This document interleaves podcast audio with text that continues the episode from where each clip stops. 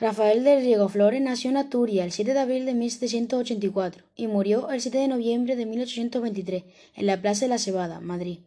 un militar y político liberal español que por su actitud política dio nombre al cántico conocido como himno de Riego, adoptado por los liberales durante la monarquía constitucional y posteriormente por los republicanos españoles.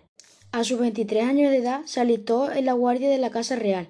En la Guerra de la Independencia fue nombrado capitán y viajó por Francia, Alemania e Inglaterra, donde estuvo en contacto con teóricos liberales y masones. En 1819 se reunió en Andalucía un ejército con el objetivo de sofocar la insurrección de las colonias en América.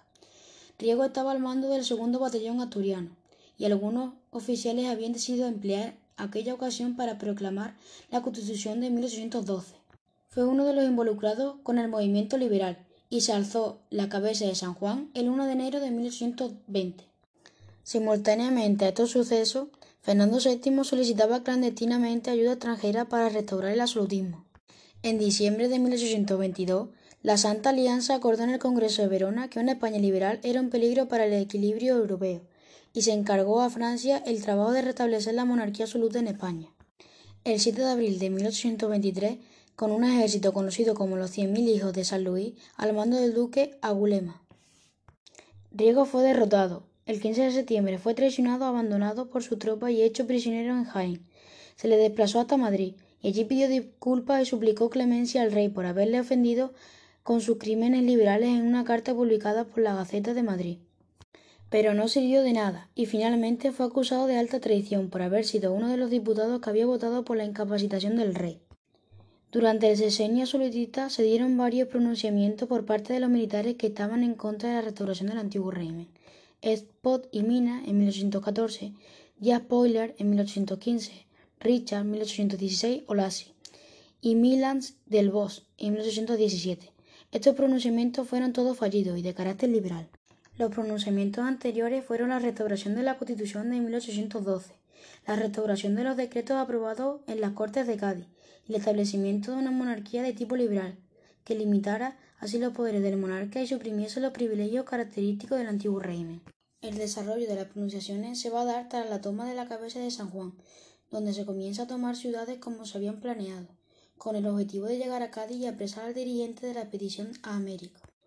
Cádiz se sublevó el 1 de marzo tras este suceso. Fernando VII reaccionó y comprendió el alzamiento estaba teniendo éxito y el 9 de marzo de 1820 Fernando VII jura la Constitución de 1812, crea una junta provisional y manda a formar el Ayuntamiento Provincial de 1814 en Madrid. Las causas de estos pronunciamientos van a ser la restauración de la Constitución de 1812, los decretos aprobados en las Cortes de Cádiz y el establecimiento de un régimen de ideología liberal, la formación de una junta provisional dirigida por el cardenal Borbón, que protagonizó la transmisión hacia el liberalismo tanto político como económico. Se van a dar nuevas medidas legislativas para acabar con el antiguo régimen y un encarcelamiento de militares y políticos absolutistas. Tras el alzamiento pasarán tres años de gobierno liberal, periodo llamado trienio liberal. Se va a dar una supresión de los señoríos jurisdiccionales, de los mayorazgos, de los gremios y la población de decretos para facilitar la libertad de creación de industrias la libre circulación de mercancías. La aprobación de una reforma eclesiástica del clero regular, que suprimió los conventos, monasterios y secularizó los frailes y monjes y desamortizó la tierra de los conventos y monasterios.